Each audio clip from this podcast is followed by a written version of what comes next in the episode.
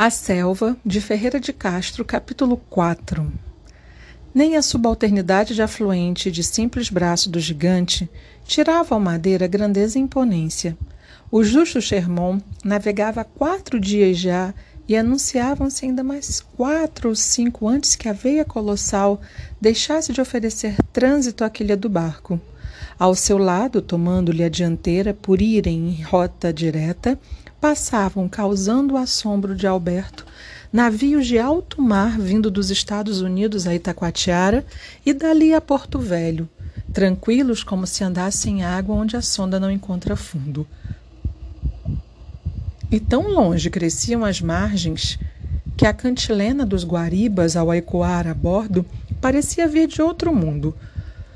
Os grandes rios de Portugal, o Tejo o Douro, comparados com aquele, faziam sorrir Alberto. Cada pequeno igarapé que desaguava no Madeira, cujo nome ninguém lhe sabia dizer, tinha mais largueza do que o Volga, o Cávado, o Ave ou o Guadiana, de existência decorada nos primeiros bancos escolares e agora evocados com saudade pela sua água de azul puríssimo e suas curvas românticas que os aminheiros debruavam melancolicamente. Ali, tudo perdia as proporções normais. Olhos que enfiassem pela primeira vez no vasto panorama recuavam logo sob a sensação pesada do absoluto, que dir-se-ia haver presidido a formação daquele mundo estranho. A terra ia crescendo e a mata fechando-se cada vez mais. Já não se viam, como nos arredores do Marajó, os troncos das árvores a penetrarem na vasa que as correntes e as marés traziam e alimentavam nem longos períodos de calvície aproveitados para a indústria pastoril. Terra livre que se encontrasse fora limpa ferro e fogo pelo braço humano no seu primeiro contato com a selva dominadora. As margens ofereciam agora no meado do verão uma altura enorme e eram barro gretado, desvendando raízes e caindo aos pedaços. Iam corroendo tudo aquilo, assorei aqui, draga colar, numa faina silenciosa e constante. Algumas casas de Manicoré, que certamente tinham lançado outrora os seus alicerces a muitos passos da margem, estavam agora debruçadas sobre o abismo, e outras já haviam nele tombado, deixando da sua existência vagos escombros apenas. E para cima, o drama repetia-se sempre. Descolavam-se íngremes ribanceiras, arrastando na queda algumas nesgas da floresta, bosques que depois flutuavam destroçados ao sabor da corrente e que teriam sugerido ao lusitano Melo Palheta o segundo nome do rio. Mas essa madeira de raiz à vela, antes mesmo de ter dado crisma à via condutora, assassinara o português audacioso que por ali se aventurou em catequese extermínio dos silvícolas que na brenha tinham pátria livre. Saíra do Pará a flotilha dos Calhambeques quando o século XVII iniciava seus primeiros passos. E navega, navega, ora pano enfunado, ora remo bem batido, entrar após muitas semanas de admiração, esforço e receio de ciladas na boca do madeira larga de quilômetros comandava com toda altivez João de Barros Guerra, capitão-mor do Pará, onde a metrópole distante intensificava o seu poderio. Desejosa de obter projeção no vasto território que mais se adivinhava do que se conhecia, do assombro que nas almas lusíadas, audazes, cobiçosas e rudes, erguera aquele mundo embrionário que séculos depois ainda espanta e amedronta, não ficara linha nas crônicas. Mas soube-se que, indo Barros Guerra, beirando uma das margens do rio, um olho no leme, outro na terra, não fosse surdida a maranha ribeirinha flecha certeira envenenada do índio, grande árvore se desprendera e caíra, esfrangalhando a embarcação e dando morte ao desbravador.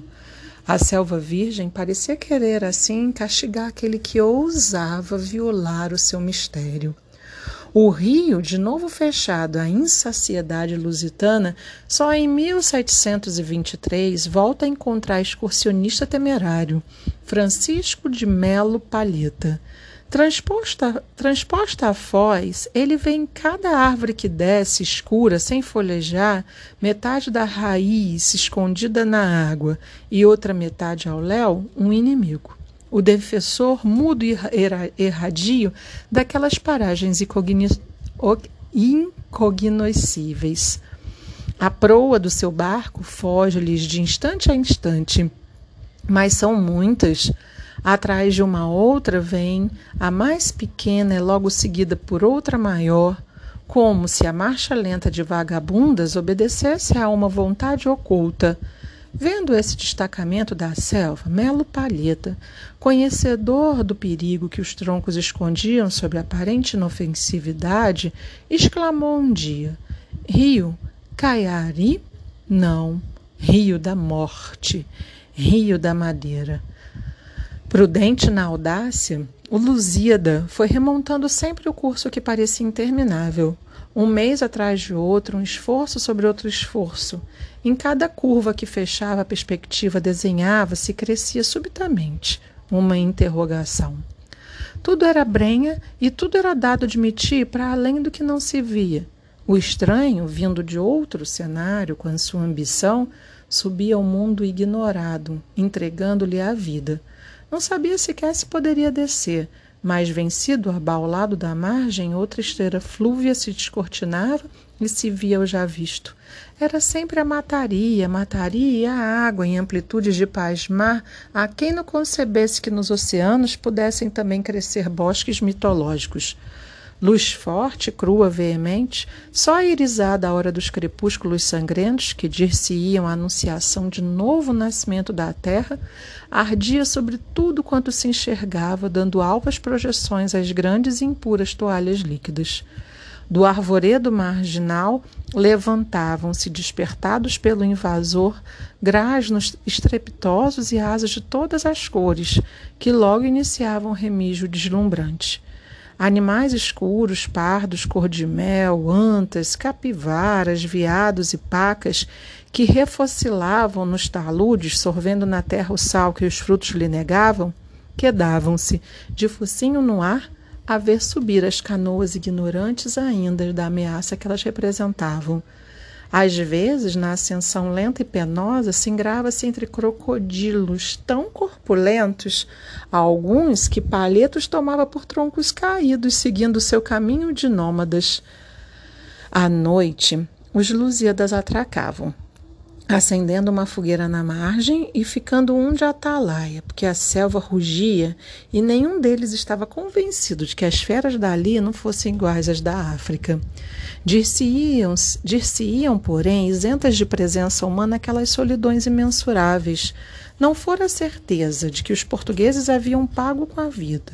Todo o descuido tido desde a pata enlameada que a Amazônia fundia no Atlântico lá embaixo, perto de Santa Maria de Belém, nos últimos esconsos descobertos, e eles abalam na Terra Virgem em pesquisa de riquezas de fácil captura que as margens escalavradas não ostentavam mas pressentia-se por detrás do cortiname glauco olhos que não se deixavam ver a espiá-los atentamente, furtando aos arcabuzes os corações que pulsavam na terra até esse momento livre. De quando em quando, outras artérias desembocavam na maioral que as tragava em silêncio. Ante os dois caminhos repentinamente abertos, as proas vagarosas hesitavam, receando meter por aquele que não desse continuação lógica a derrotada, a derrota iniciada. Mas feito com mestria, o exame e a somada curiosidade à nova bucarra prosseguiam na via captora, deixando a captada para outra excursão. Evocado dali, Portugal era uma quimera, não existia talvez. Pequeno e lá longe, os que o levavam na memória não estavam certos se viviam em realidade ou se sonhavam com as narrações dos que tinham voltado das descobertas. Vendo os contrastes que se agigantavam de dia para dia, a própria personalidade deles entrava em dúvida e todo o passado se esfumava momentaneamente, tudo lhes parecia ilusório. Eles seriam, porventura, uma alucinação sobrevivente de alguém que morrera pensando em fábulas bíblicas, em mundos pré-históricos e, quando menos o esperassem, desvanecer-iam totalmente como espectros de pesadelo. Só o perigo, mais temido do que em outra parte, por usar máscaras desconhecidas, os reconduzia à realidade, humanizando-os antes eles próprios. Um dia, o leito plano do rio ergueu-se um açude. A floresta criou ondulações e a água silenciosa passou a rugir. À luz do sol e na pânica mudez da noite, com força e constância insuspeitadas. Era um despenhadeiro líquido, alto de muitos metros, mas explorados os arredores, viu-se que o madeira continuava, amplo e mansarrão, para além desse degrau tumultuoso. Não surpreendeu os expedicionários o súbito empecilho. Já se sabia no Pará que a Amazônia não era só as grandes esteiras de superfície lisa que desciam suavemente, em declive quase imperceptível, de São José da Barra até o mar. Portugueses arrojados, idos muito além do forte mandado construído no Rio Negro pelo seu rei, haviam trazido notícia de que a terra, à medida que crescia em altura, formada, formava escadaria para as grandes massas líquidas. E assim, o que na bacia do monstro era serenidade, tornava-se rumorosa agitação na sua cabeceira e na de alguns dos outros rios que nele vinham incorporar-se, engrossando-o enormemente. Melo Palheta mandou seus homens arrastarem as canoas pela encosta acidentada do Madeira e do outro lado da catarata de novo se lançaram à viagem de exploração. Mas a essa queda de água, outras e outras se seguiam. A selva virgem perdera o seu silêncio e trovejava agora ininterruptamente vencer os aventureiros os 18 patamares que o rio obrigava a subir para se alcançar o aglomerado hispânico Exaltación de los Cayuavas. E se eram muitos ao partir, as febres e os trabalhos fizeram com que chegassem poucos, sãos e salvos ao destino variável mas não ficariam por aí as velhas rotas traçadas pelos lusitanos ao longo do Madeira. Em 1741, dois outros se arriscaram em sentido inverso ao que Palheta tomara.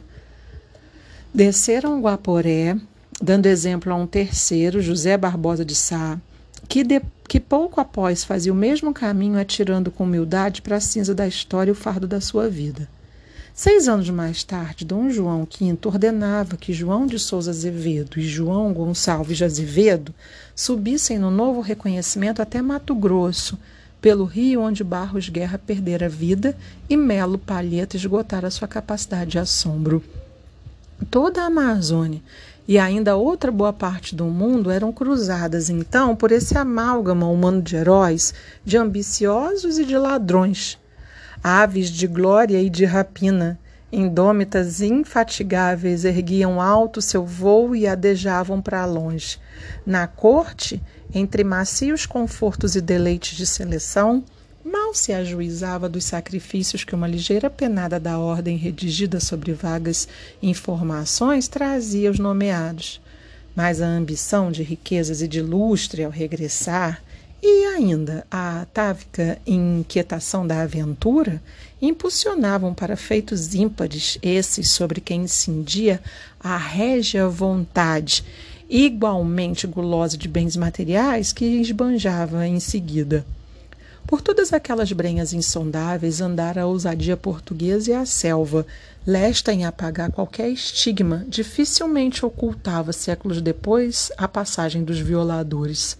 Alberto vira ainda em Santo Antônio de Borba, há muitos meses de Portugal, restos de cantaria ida de Lisboa para convento que não passara jamais de aspiração a realizar.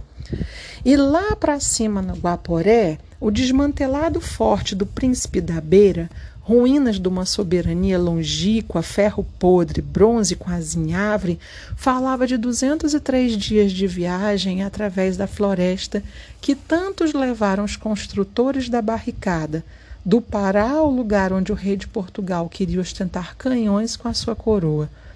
E essa artilharia, agora desfeita, devorada pela ferrugem, fora conduzida através das cachoeiras numa primeira titânica e muda batalha com os elementos que se opunham à vontade dominadora do Lusíada. Esvaíram-se, porém, os séculos, e à exploração audaciosa sucederam o trabalho organizado, O esforço já não para descobrir, mas para corrigir a selva triunfante e inexorável. Os portugueses retiraram-se das breves solidões e os seus descendentes, não menos ambiciosos, mas já sem o arroubo da temeridade, instalaram-se nas cidades. Eram agora comerciantes e da Brenha conheciam apenas o produto da labuta dos que lá agonizavam. A bordo do justo Sherman, só Alberto marcava a existência da nacionalidade.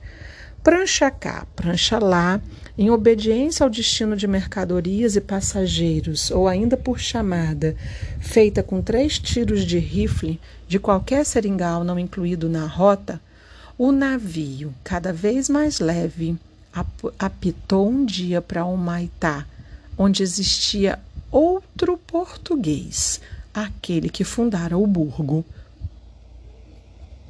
Mas negociava também entre turcos e judeus com um braço a menos, barba branca e uma venera de comendador. Informados há muitos dias já de que o paraíso ficava ali pertinho, sendo necessário apenas dobrar a curva à vista, os cearenses, em trouxada farraparia e os utensílios, não cabiam em si de impaciência. Alberto, irmanado pelo mesmo nervosismo, já com relações, graças ao espalha-brasas do Felipe, confraternizava com muitos deles, agora que se ia libertar do imundo convés. O Maitá era como Borba e Manicoré, uma povoação modesta, batizada em homenagem à vitória do Brasil sobre o Paraguai. O capim atapetava as ruas, as casas de telha sucediam-se às de palha. Tinha a sua capel capelazita, capelazita e, por orgulho, os passos do conselho, onde ainda dava cartas o português fundador. Postos no barranco caixotes e barricas e desembarcado o senhor da primeira, o justo Sherman desatracou. Alberto viu de novo a alva mancha do casario, a escuridade das barracas e o perfil humilde do templo, branquejando lá em cima. Como seria? Que iria suceder? A curiosidade e a emoção enovelavam-se perante a ideia de que ele se acercava, enfim, do único desvão que a vida lhe oferecera na imensa vastitude do mundo. O navio rumou de Humaitá para a margem direita, dobrando ponta onde outrora existira terra limpa e agora lastrava cerrada capoeira. Entre o emaranhado rasteiro, uma só árvore expunha ao sol a sua copa grande e redonda, e dir-se-ia dir sobre o topo do barranco uma sentinela da floresta próxima, teimosa e não renunciar jamais ao espaço que lhe roubavam. O paraíso. Cá está o paraíso. Seguiram o braço que se lhes sucedeu, todos os olhos da leva ansiosos por fixar o sítio desconhecido, para onde os conduzia a esperança de um futuro imediato com melhor e mais abundante pão. Era ainda ao longe um risco azuláceo claro a emergir da muralha verde da erva. Buscando o canal, o justo Sherman mais uma vez trocou a margem direita pela esquerda e só depois convergiu a sua proa ao novo porto. O seringal desvendava-se agora totalmente. Em linha reta erguiam-se três barracas, logo dois casarões de madeira e telha. Um resvés à terra, que devia ser pasto das águas em ano de enchente grande. O outro, muito comprido, ladeado por uma varanda, fixava-se em paliçada para se libertar das inundações. Pelo porte, tamanho e pinturas, indicava a residência do amo e sede da exploração do seringal. Desde três casas, Alberto não avistara outro tão importante, situado num vasto campo que terminava já na margem do rio, à sombra de três palmeiras altas, nobres e solenes. Antes mesmo de o navio quebrar o silêncio da tarde dominical com os apitos da convenção, já no cimo da ribanceira se aglomeravam vultos humanos cada vez mais numerosos. Via-se nitidamente lhes saírem das barracas ou descerem da varanda e acercarem-se das palmeiras, dialogando uns com os outros. O vapor diminuíra a marcha e aproximava-se vagarosamente. O portaló fora aberto, a prancha assomava já. Distinguia-se agora a cor dos que estavam em terra, os pretos e os mulatos, as suas blusas de riscado, as calças de brim azul, o largo chapeirão de carnaúba e os pés descalços ou enfiados nos sapatos estranhos. Uns sapatos como Alberto nunca vira. Entre eles andava inquieto um cão branco que ladrava não se sabia para onde e logo vinha refugiar-se atrás de umas pernas despreocupadas. Mas a voz forte do comandante Patativa, que na proa dava ordens para a manobra, pôs em suspensão todas as atenções. Atirado o cabo para a terra, um daqueles homens apanhou, amarrando a palmeira mais grossa depois ouviu-se o ruído do gancho enrolando a corda até o casco do navio estar prestes a encostar ao barranco. Prancha fora! Já o imediato descia e vinha colocar-se à boca da escotilha com um livro de cargas sobre o braço e sobrescrito dos conhecimentos na mão. Os que esperavam o barco juntavam-se agora no extremo da prancha, atirando numa súbita intimidade chufas fraternais aos que iam desembarcar. A chegada de brabos, os novos legionários que o Ceará e o Maranhão enviavam à selva, provocava sempre risos e chocarrices daqueles que já se tinham estreado na vida da terra insubmissa de costumes singulares. E se o recém-vindo se melindrava, humilhado pela recepção imprevista, os algozes folgazões não o largavam mais, deleitando-se em persegui-lo com todas as facécias que podiam inventar contra sua inexperiência. Enervava-os inconscientemente que alguém acreditasse ainda naquilo de que eles já descriam e os remoques só terminavam depois de o brabo se ter familiarizado com os segredos da vida local e resignado ao extermínio das suas próprias ilusões. A leva de Balbino, debruçada na amura, à espera de ordens para desembarcar, recebia surpreendida a parvalhada as estranhas saudações que lhe enviavam de terra. Olha, olha, aquele não pode nem com galão à cabeça. Ai, se tu pensas que isso aqui é como em Baturité. Alberto recolheu-se antes que o alvejassem. De novo se sentia chocado por aquela humanidade de hábitos rudimentares, cujo convívio ainda apenas imaginado incomodava antecipadamente. Mas já o grupo implicante se bipartia respeitoso para dar passagem a um homem vestido de branco e de panamá na cabeça, que cumprimentava para cima repetidas vezes, como se a bordo tivesse muitos amigos. Atravessou firmemente a prancha e quedou-se um instante lá dentro a falar com o imediato. Adivinhando-lhe a categoria, Alberto perguntou ao mestre quem era a personalidade que tantas vênias desfrutava. É o Juca Tristão, elucidou o outro. É o seu patrão.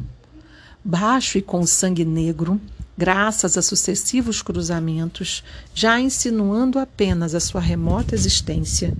O dono do paraíso de mãos papudas, rebrilhando anéis, mal disfarçava sobre o sorriso que lhe abria as faces largas, o olhar duro e enérgico, agora sombreado pelo chapéu. A chegada de um seu empregado, hirto num doma de mescla, Juca Tristão interrompeu a palestra com imediato. Estão aqui os conhecimentos, Binda. Veja isso com o nosso Meireles. E subiu, familiarmente, a escada que dava para a primeira classe. Pouco se demorou. Desceu entre Balbino e o comandante, e logo a uma palavra sua, a leva foi desfilando a caminho da prancha com ordens de esperar destino aglomerado no barranco. Balbino ia contando os homens e dando explicações a Juca Tristão. Alberto pensava, olhando de longe a cena, nos navios negreiros de outrora, ao desembarcarem escravos em plagas longínquas, quando a voz rude do pastor lhe recordou que também ele fazia parte do rebanho. Você! Tinham já saído todos. A prancha estava livre o marinheiro de caixa aos ombros aguardava apenas que ele passasse para ir depor o volume em terra. Alberto evocou a sua mala. Lá irá ter, disse secamente Balbino. Pelo olhar que lhe dirigia de quando em quando, Alberto compreendeu que ele falava a seu respeito com Juca e não seria, naturalmente, por bem. O episódio de Manaus continuava a parecer-lhe justificação para maus tratos e perseguições, agora mais do que nunca. Lá fora, os desembarcados encolhiam-se sempre humildes e submissos entre os velhos seringueiros que surgiam naquele primeiro contato. Não como homens nascidos na mesma terra e trilhando a mesma via dolorosa, mas como inimigos a quem nada comovia. De sério, só o que lhes interessava, a notícia veementemente esperada do último preço da borracha. Nenhum dos brabos o sabia e, quando balbuciavam a ignorância, mais acirravam o amor da cidade. No barranco iam se acumulando caixotes, sacos e barris, barris, barris, porque a cachaça era como morfina na vida áspera do seringueiro. Finalmente, com Balbino atrás dele, Juca Tristão saiu do navio e, dirigindo-se a um homem que Alberto não havia ainda notado entre os que se encontravam no barranco, ordenou-lhe: Ô Caetano, leve-os todos para o barracão velho. Balbino, entretanto, ia cumprimentando com a rasa de um tu impregnado de superioridade os seringueiros que se reuniam ali. Um deles, porém, quis mais do que a saudação. Quando Balbino lhe perguntou: E tu, Firmino, como vais? Ele deteve-lhe o passo e pretendeu saber se a borracha tinha subido ou descido. Logo, os outros se juntaram à sua volta à espera também de resposta. Desceu, desceu, rapaz.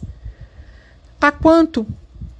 Está a cinco mil réis. Tem que puxar pelo machadinho, mas sem fazer mutar. É que diz.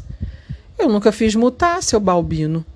E que diz? Sobe ou não sobe? Deve subir pois de certo que deve subir. Apesar das palavras de fé, quando Balbino voltou a tomar a esquerda do amo, os seringueiros fecharam seu grupo num grande desalento. Havia ruído o sonho que os trouxera. A goma elástica em sucessivas desvalorizações mal dava agora para a farinha de mandioca e o quilo de jabá que eles adquiriam ao domingo quando vinham aviar-se no barracão da margem. Mesmo aos que tinham, após muita labuta e economia, obtido algum saldo, ia-se-lhes ultimamente tudo quanto haviam ganho, pois os comestíveis forçados suplantavam em valor o que eles produziam. Com dificuldade se tirava já alguns metros de riscado para blusa nova ou um litro de cachaça desanuviador de tristezas, porque Juca Tristão não queria ver aumentar a dívida daqueles que não podiam liquidá-la. E sempre mais notícias por cada navio que chegava do Paral de Manaus. O regresso à aldeia nativa, lá longe no sertão do, do Ceará ou do Maranhão, passara de certeza a dúvida e de dúvida a incredulidade. O que havia eram estradas que não davam mais de dois galões. Quando davam, e duas voltas diárias para no fim do mês se apresentar somente três peles de borracha e alguns quilos de cernambi que já não valiam de nada.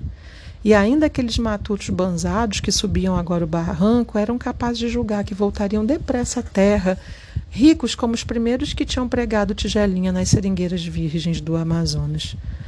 Mas já um dos brabos, escorrendo na borda da ribanceira com um saco que trazia às costas, fecundava gargalhadas e atraía para o bando todos os murmurantes. À frente, Caetano indicava o caminho. Junto à cerca de arame farpado que defendia de vacas e cavalos o, cajarão, o casarão de Juca e o terreno que o cercava. Passaram debaixo de grande mangueira onde refocilavam porcos e entraram por fim no velho barracão que Alberto enxergara, enxergara de bordo. Era uma vasta quadra úmida e sem soalho, exalando forte cheiro e abafio, e tendo num dos ângulos ferrugento boião, inútil já para defumar borracha. Fiquem aqui, disse Caetano, afastando-se e deixando Alberto a considerar sua voz que tanto se assemelhava pelo tom voluntarioso a de Balbino. Maranhenses e cearenses puseram no chão os baús, sobre ele as sacas, e libertos do seu peso, ficaram a olhar para fora, indecisos e perturbados. Logo, o grupo dos seringueiros, tomando uma das portas, começou a indagar de cada qual a terra onde nascera, entregando-se uns e outros a animadas evocações quando havia coincidência de berço. Sempre receoso de que o atingissem com os escárnios já ouvidos, tanto mais que a sua alvura e porte urbano chamavam inquietadoras curiosidades, Alberto foi encostar-se a outra ombreira, estendendo a vista a quanto cercava.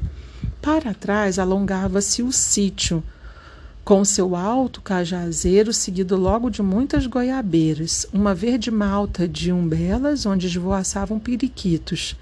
Esse sítio aqui ia terminar na linha sombria da floresta rente a quatro cruzes de madeira.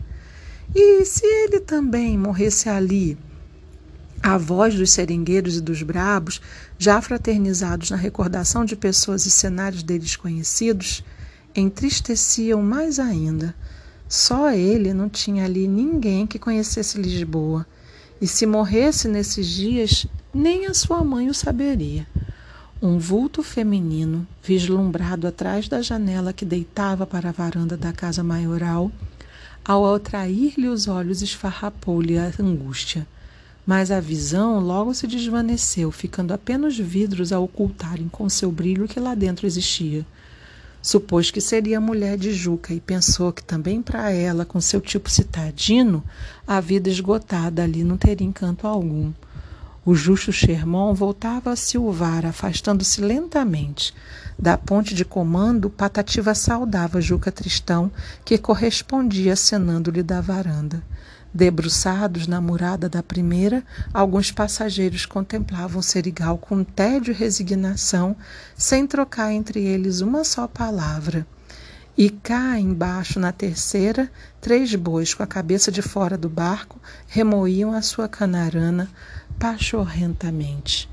Binda surgiu ao cimo do barranco, precedendo longa fila de pretos e mulatos que traziam às costas as mercadorias desembarcadas.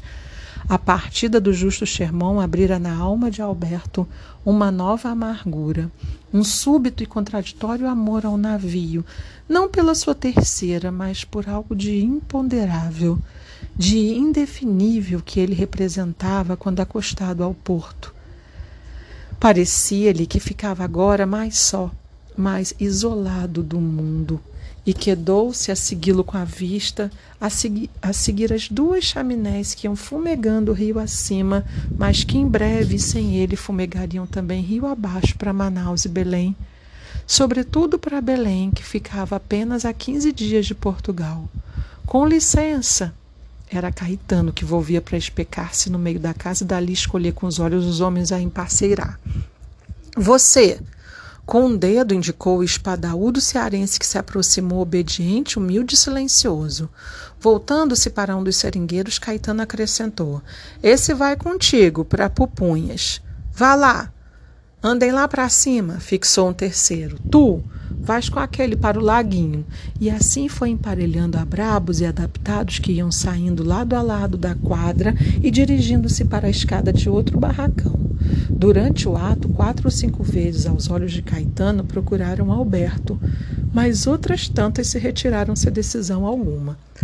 Quando, porém, dos recém-chegados só ele se encontrava ali, disse-lhe friamente: Venha comigo. A serrar o friso, os dois foram palmilhando o estreito carreiro que seguia por baixo da varanda ao longo do casarão. Por aqui faz muito calor? arriscou Alberto. Mas o outro, soberbo da sua categoria, fingiu não ter ouvido. Logo que chegaram à escada, Caetano abandonou e, tomando a varanda, foi consultar de voz já macia Juca Tristão. Que se deve fazer daquele português, ou lá o que ele é? Espere aí, ô Balbino, Balbino. E quando o solicitado se aproximou, ó oh, Balbino, aquele homem que você trouxe. Qual homem? Ah, é o português que me recomendaram em Belém. Caetano viu despenhar-se o momento de vazar o despeito que lhe havia causado a escolha de Balbino para ir ao Ceará. Não compreendo como você trouxe uma peste dessas. Já é sabido que carcamano e marinheiro só são bons para regatão. Balbino descobriu o dínamo que gerava aquelas palavras e atalhou imediatamente. Qual o quê? é que você não conheceu o comendador Gonçalves de Pasto Grande. Era português e nos seus princípios cortava seringa como um cearense. Depois aquele homem custou-me muito barato, foi só a passagem. Não lhe paguei hotel, não lhe emprestei dinheiro, nem coisa nenhuma. Eu já contei a seu Juca o que aconteceu. Eu, pelo que tenho visto, quis teimar Caetano. Mas Juca Tristão estrangulou a discordância. Bom, vai se experimentar o homem. Para onde há de ele ir? Para o Buiaçu? Para o Laguinho? Eu achava melhor ele com Firmino, que é cabra escovado para todos os santos, ao Balbino. E eu logo vejo o que ele dá. Está bem, diga isso a Firmino, Caetano. Pouco depois, um mulato com larga cicatriz na barriga da perna que a calça arregaçada deixava ver, colocava-se ao lado de Alberto. Venha comigo. Atravessada a porta, encontraram-se entre os que aguardavam o despacho aglomerado junto ao balcão. Atestavam as prateleiras do armazém os riscados e os brins para a faina cotidiana. O HJ inglês para os que tinham saldo e gostavam de brilhar nas festanças dos caboclos. Sapatos de verniz e botas de elástico quase escondidas sob o chapéu de palha, já amarelecidos de tanto esperarem comprador. Sabonetes e frascos de patchouli que também haviam quem não se dispensasse de levar aos bailes um lenço perfumado. Mais acima, os castelos das conservas, o leite condensado, pílulas de quinino, elixires e boiões de unguentos, tudo coberto pelas garrafas de uísque, de conhaque de vermute, que estavam ali só para a vista, pois eram esvaziadas unicamente por Juca Tristão e seus amigos. Embaixo, na mesa envernizada de gordura, expunha-se o fardo do jabá, carne seca nas estâncias do sul que ia servindo, mesmo crua, crua para bindar, entreter a boca enquanto pesava e media o requerido pelos fregueses. Sob o balcão alinhavavam-se alinhavam-se as caixas do arroz, do feijão e do café, enquanto lá ao fundo se vislumbrava pela segunda arcada das prateleiras a torneira de metal que fornecia petróleo e a de madeira que esguiçava cachaça apetecida, tudo gingando sobre funis e medidas luzidias.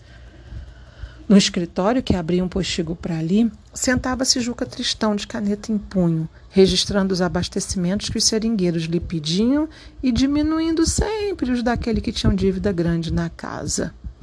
Um paneiro de farinha? Não pode ser. Levas só dois litros. Mas que vou eu comer, seu Juca, na semana? Não sei. Deves mais de 600 mil réis. Trabalha. Trabalhar mais eu? A mim nunca seu Alípio seu Caetano me apanharam na rede, bem puxo pela estrada, ela é que não dá. Juca Tristão não respondia. Quando o seringueiro tinha saldo, vendia-lhe tudo quanto ele desejasse. Fosse loucura arrematada objeto inútil, tudo dava mais lucro do que passar-lhe no futuro um saque para ser trocado por bom dinheiro na casa viadora em Manaus. Mas se o trabalhador, por curta estada ali, ou por doença ou preguiça, não conseguira resolver a dívida inicial que rebentasse de fome, pescasse que caçasse, pois não lhe forneceria nada para além do valor de sua produção. De sem vergonhas que tinha morrido antes de liquidar o débito ou que fugiram como cães, sem que ninguém os apanhasse, havia largo cadastro no seringal, a demonstrar quanto eram perigosas as transigências impostas por dó do coração. Então sempre vai o paneiro, patrãozinho. Juca dava-lhe a nota onde lançar os dois litros de farinha e o mais que concedera, e sem outras explicações atendia novo seringueiro. Dali se vinha ao balcão onde Binda, decifrando o papel, ia fornecendo o que lá estava escrito. Mas com os brabos, ignorantes ao que era e não era indispensável, Juca Tristão procedia de maneira diferente. Ele próprio organizava a lista do aviamento, o boião para defumar, a bacia para o látex, o galão, o machadinho, as tigelinhas de folha, todos os utensílios que a extração da borracha exigia e mais um quilo de pirarucu e uns litros de farinha, pois nos primeiros dias nunca um brabo sabe como se caça a paca e a cutia ou se pesca o tambaqui. Aquele era sempre o talão grande, ao qual se juntavam posteriormente as despesas da viagem e mais empréstimos que prendiam por muitos anos ao seringal em trabalho de pagamento sertanejo ingênuo. Alberto viu-se com o seu na mão 720 mil réis parcelados por seis ou oito linhas e depois sobre o balcão meia dúzia de coisas que lhe pareceram não valer um pataco. Atribuiu a engano a soma alarmante, mas o rabo do olho tirado a nota do vizinho descobriu nela uma quantia igual, repetida em quantos papéis se estendiam para a binda. Minguava valor ao comprado, mas pesava muito para ser conduzido só por ele. Firmino veio, porém, abrir a serrapilheira. Duas alças presas aos ombros e formando vasto alforge, para a recolha das tigelinhas e mais aviamentos que lá pudessem caber. O boião levá-lo-iam nas mãos e Alberto que pedisse, por sua vez,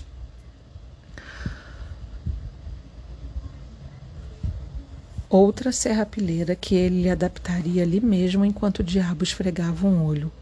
Era quase noite quando o mulato deu tudo por terminado e convidou Alberto a iniciar a marcha para o interior da serra. E a minha mala? Quando for um boi ao igarapé a sul, o bicho carrega ela e você depois vai buscá-la. Outros brabos e seringueiros aguardavam ainda na varanda ou no armazém que lhes chegasse a vez de ser aviados. Todos riam agora, os novos perdendo a estranheza, os antigos deleitados como cavaqueio. Aberto não compreendia a sensibilidade dos que encontravam horas normais naquele tempo que para ele decorria com sentido provisório e alvoroçado. Tudo aquilo tinha já o invólucro do que se recorda para toda a vida com tristeza e mal-estar. E quando Firmino, ante a sua imperícia, ajudou a colocar a serapilheira nos ombros, sobre os sorrisos que caíam da varanda, sentiu-se ridículo, assim de gravata e sapato de verniz, com aquele alforje a dançar-lhe nas costas. O alívio só veio quando, passados a sapotilheira e o coxo, onde os cavalos comiam, começaram a ladear, fora de vistas humilhadoras, o igarapé que cortava o seringal em grande extensão. Aqui é onde mora seu Juca. Estavam perante outra face da casa, onde já não chegava a alegria da varanda. Numa das janelas debruçava-se um busto de mulher os olhos fixos no bananal que se erguia, cercado de jurubebas e embaúbas na margem oposta do igarapé. Firmino tirou o chapéu e, a, e Alberto imitou, surpreendido por aquele rosto de outonal beleza e vaga melancolia. Ali, onde tudo de si elementar e inacabado. Ela mal correspondeu à saudação e os seus olhos continuaram vagando longe, como que abstractamente. É de certo a mesma que eu vi há pouco, pensou Alberto. Quem é essa senhora? É Dona Yaya, do gerente.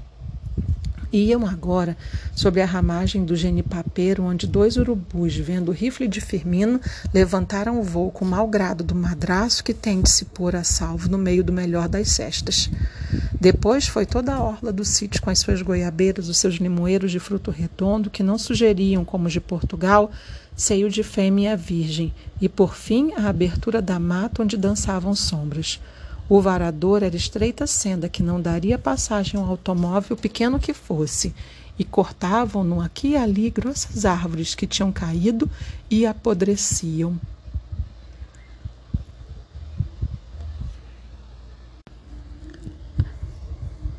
Grossas árvores que tinham caído e apodreciam sem que ninguém os removesse. De um lado e outro a selva, até esse instante, Alberto vira apenas as suas linhas marginais. Surgia agora o coração. Surgia com um aglomerado exuberante, arbitrário e louco de troncos e hastes, ramaria pegada e multiforme por onde serpeava em curvas imprevistas, em balanços largos, em anéis repetidos e fatais, todo um mundo de lianas e parasitas verdes que faziam de alguns trechos uma rede intransponível. Não havia caule que subisse limpo de tentáculos a expor a crista ao sol. A luz descia muito dificilmente e vinha, esfarrapando-se entre folhas, galhos e palmas, morrer na densa multidão de arbustos cujo verde intenso e fresco nunca esmorecia com os ardores do estio. Primeiro era a folhagem seca dos gigantes que cobria o chão, putrefazendo-se em irmandade com troncos mortos e esfarelados, dos quais já brotavam vitoriosas para a vida folhitas petulantes, como orelhas de coelho. Alastravam depois a largas palmas de tajais e de outras plantaria, de tudo quanto vinha nascendo e ocultava a terra onde as árvores sepultavam as raízes. Crescia a mata até a altura de dois homens, posto um sobre o outro, e só então os olhos podiam encontrar algum espaço em branco, riscado ainda assim pelos colheios dos cipós que iam de tronco a tronco, dando ponte a capijubas e demais macacaria pequena que não quisesse saltar. De lá para cima, abriam-se as umbelas seculares e constituíam série interminável seus portentosos cabos. E era aí que a luz dava um ar da sua graça, branqueando e tornando luzidio o pescoço de algumas árvores mais altas e restituindo pela transparência as asas de milhares de borboletas às suas verdadeiras cores de arco-íris fantástico. De longe a longe, uma palmeira muito esguia e clara subia no arranco de foguete para olhar a selva por cima do ondeado em que terminava todo o arvoredo. E eram então quatro palmas solitárias lá no alto, como se quisessem fugir dos homens, dos homens que, apesar de tudo, lhes iam roubar o cacho saboroso, de onde extraíam açaí. A princípio, ainda os olhos fitavam o revestimento deste daquele tronco e de outro e outro e outro, mas depois abandonavam-se ao conjunto porque não havia memória nem pupila que pudesse recolher tão grande variedade. Só de frutos que não se comiam e se corrompiam na terra, porque nunca ninguém se arriscara a saber se davam apenas volúpia ou se envenenavam também. Havia mais espécies do que todas as que se cultivavam em pomares europeus. Somente a coletividade imperava ali. O indivíduo vegetal despersonalizava-se e era mesquinhado pelos vizinhos. Tanto que, apesar de Firmino ter já nomeado centenas, restavam muitos milhares ainda no anonimato. De quando em quando, golfando por súbita abertura, o sol iluminava o inverossímil claustro. E por toda parte o silêncio, um silêncio sinfônico, feito de milhões de gorjeios longínquos que se casavam ao murmúrio suavíssimo da folhagem, tão suave que parecia estar a selva em êxtase. Às vezes era certo uma imprevista e pânica restolhada de folhas e de asas levava Alberto a parar agarrando-se instintivamente ao braço do companheiro. É uma inambu, disse Firmino, sorrindo daquele temor. Mais adiante, ruidoso lagarto, correndo subitamente sobre a folhagem morta, de novo galvanizava. Mas o silêncio volvia, e com ele uma longa, uma indecifrável expectativa. Dir-se-ia que a selva, como uma fera, aguardava há muitos milhares de anos a chegada de maravilhosa e, que, e incogno, incognoscível presa milhares de anos a chegada de maravilhosa, incognoscível presa. No ar passavam bandos pauradores de papagaios e maracanãs.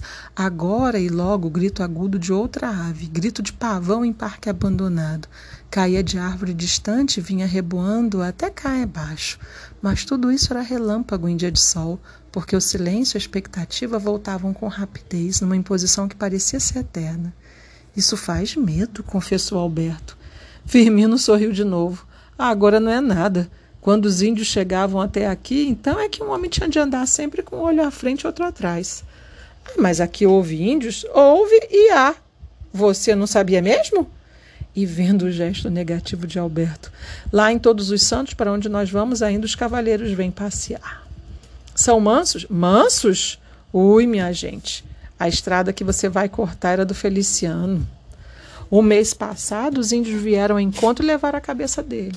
É por isso que a estrada está sem freguês você vai para ela. E aqui, há uns 15 dias, foi um estrago e pupunhas. Os parintintins chegaram e, como não tinha cabeça para cortar, foram à roça e quebraram tudo.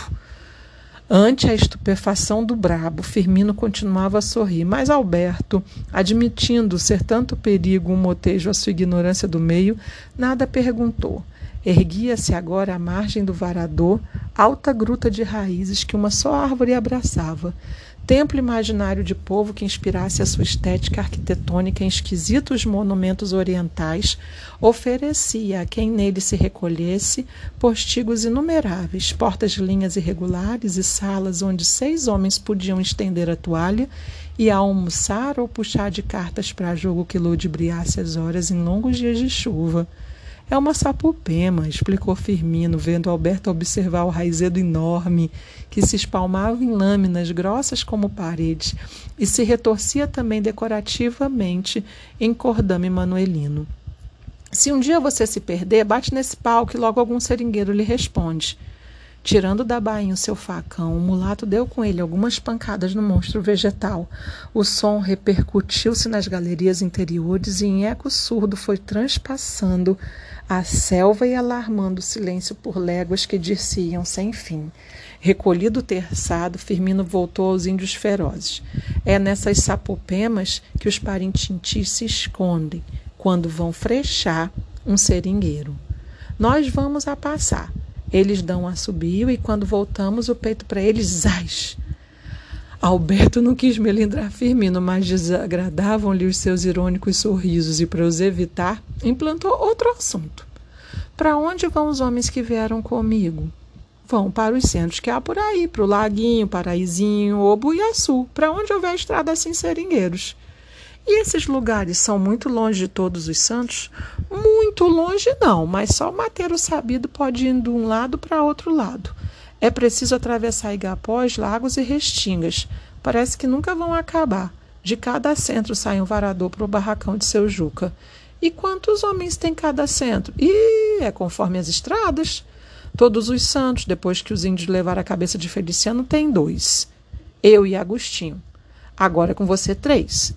Igarapé-Açu, uns 10. Pupunhas, uns 5. Laguinho não tem mais de quatro. É conforme. E, reparando na luz do dia, acrescentou: Vamos, vamos, senão temos que andar por essa noite fora. A selva escurecia rapidamente. O entrançado inferior diluía-se, perdia contornos e volumes na negridão que sobrevinha. Os recantos onde residia a eterna sombra ampliavam-se, envolvendo e tragando caules grossos e centenários. O verde rasteiro fora já absorvido. Cá embaixo só pardejava a folhagem que a morte desprendera. A luz beijava agora apenas as franças mais altas que se mostravam finalmente em toda a fantasia do seu recorte sobre um céu de azul morno e baço.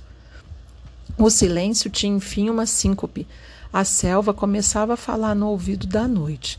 Surgiam por toda parte rumores estranhos e imprecisos. Um rala-rala sem nexo a encher os ouvidos de Alberto. Não dava melancolia o lusco-fusco, abafava apenas como se fosse um cobertor imensurável estendido sobre a mata. Firmino preveniu: Cuidado, seu moço. Alberto olhou, tinha encontrado de novo o igarapé, agora revelando uma ponte rústica e perigosa, de dois touros a ligarem as margens e meia dúzia de tábuas presas com cipó. Quando do outro lado retomar, retomaram o varador, já a senda adquiria escuridão de túnel. Firmino ajoelhou-se, pousou o farol em terra, tirou-lhe a chaminé, passou os dedos sobre o morrão do pavio e, riscando um fósforo, acendeu. Depois, a sua mão trouxe da serrapilheira a garrafa de cachaça que lhe ofereceu Alberto. Muito obrigado. Só um porre. Não, não. Mas como Firmino. Mas como Firmino insistisse ainda, levou o gargalo aos lábios, correspondendo à cortesia.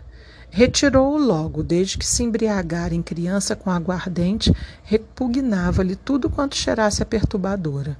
Firmino, porém, demorou a garrafa na boca e, quando se ergueu soprando com volúpia o ardor, agarrou no farol e pôs-se a marchar à frente. Andaram mais uma hora, mais duas, zap-zap no caminho e término, com aquela luz mortiça que fazia brilhar elásticas sombras nos troncos das árvores, criando ângulos, galerias e planos imaginários onde eles passavam. Cansado da marcha de perguntas e respostas, Alberto calara-se. O peso dos utensílios e dos mantimentos fazia-lhe doer os ombros, marcando cada passo por vivo incômodo, mas resi resistia sem queixa, como se o amor próprio houvesse de tirar da rude lição uma íntima desforra. Às vezes fechava os olhos no desejo de ir assim, semidormindo em pé, pela selva além. Logo a ideia dos troncos mortos que se atravessam no caminho forçava-o a abri-los, ferindo as pupilas na luz do farol. O seu pensamento não tinha continuidade, fragmentava-se, tudo atraía e tudo abandonava a fadiga mental. Era Balbino, era o tio Macedo, a velha cantaria de Borba, o perfil de Dona Yaya e o fardo de carne seca na loja de Juca Tristão. E se fosse verdade? Se os índios existissem e ele tivesse sido mandado para todos os santos por vingança de Balbino, Vinha depois Portugal com Maciel, a universidade, a fuga para a Espanha e a mãe. Se ela soubesse o que ele sofria agora, morreria de desgosto. Subitamente, Firmino deteve-se, voltou-se para trás, fixou os olhos nele pôs o ouvido à escuta. Em seguida exclamou: São eles! Eles quem? Os do Igarapé Sul, vamos depressa, senão os cabras vão rir-se de nós, saíram depois e chegam primeiro. Alberto queixou-se finalmente. Eu não posso mais. É muito peso e não estava acostumado. Firmino pôs-se a tartamudear. É, é, mas eles vêm chegando. Depois, numa resolução. Cá algumas tigelinhas que eu meto-as aqui na minha serapilheira. No Igarapé Sul, deixamos isso em casa do Chico e amanhã você vem buscar. Alberto compreendeu a luta do companheiro que não queria, que não queria sacrificá-lo nem ser vencido pelos outros seringueiros e comoveu-se. Era a primeira delicadeza que encontrara desde o início da trilha dolorosa. Já basta. O senhor não pode mais.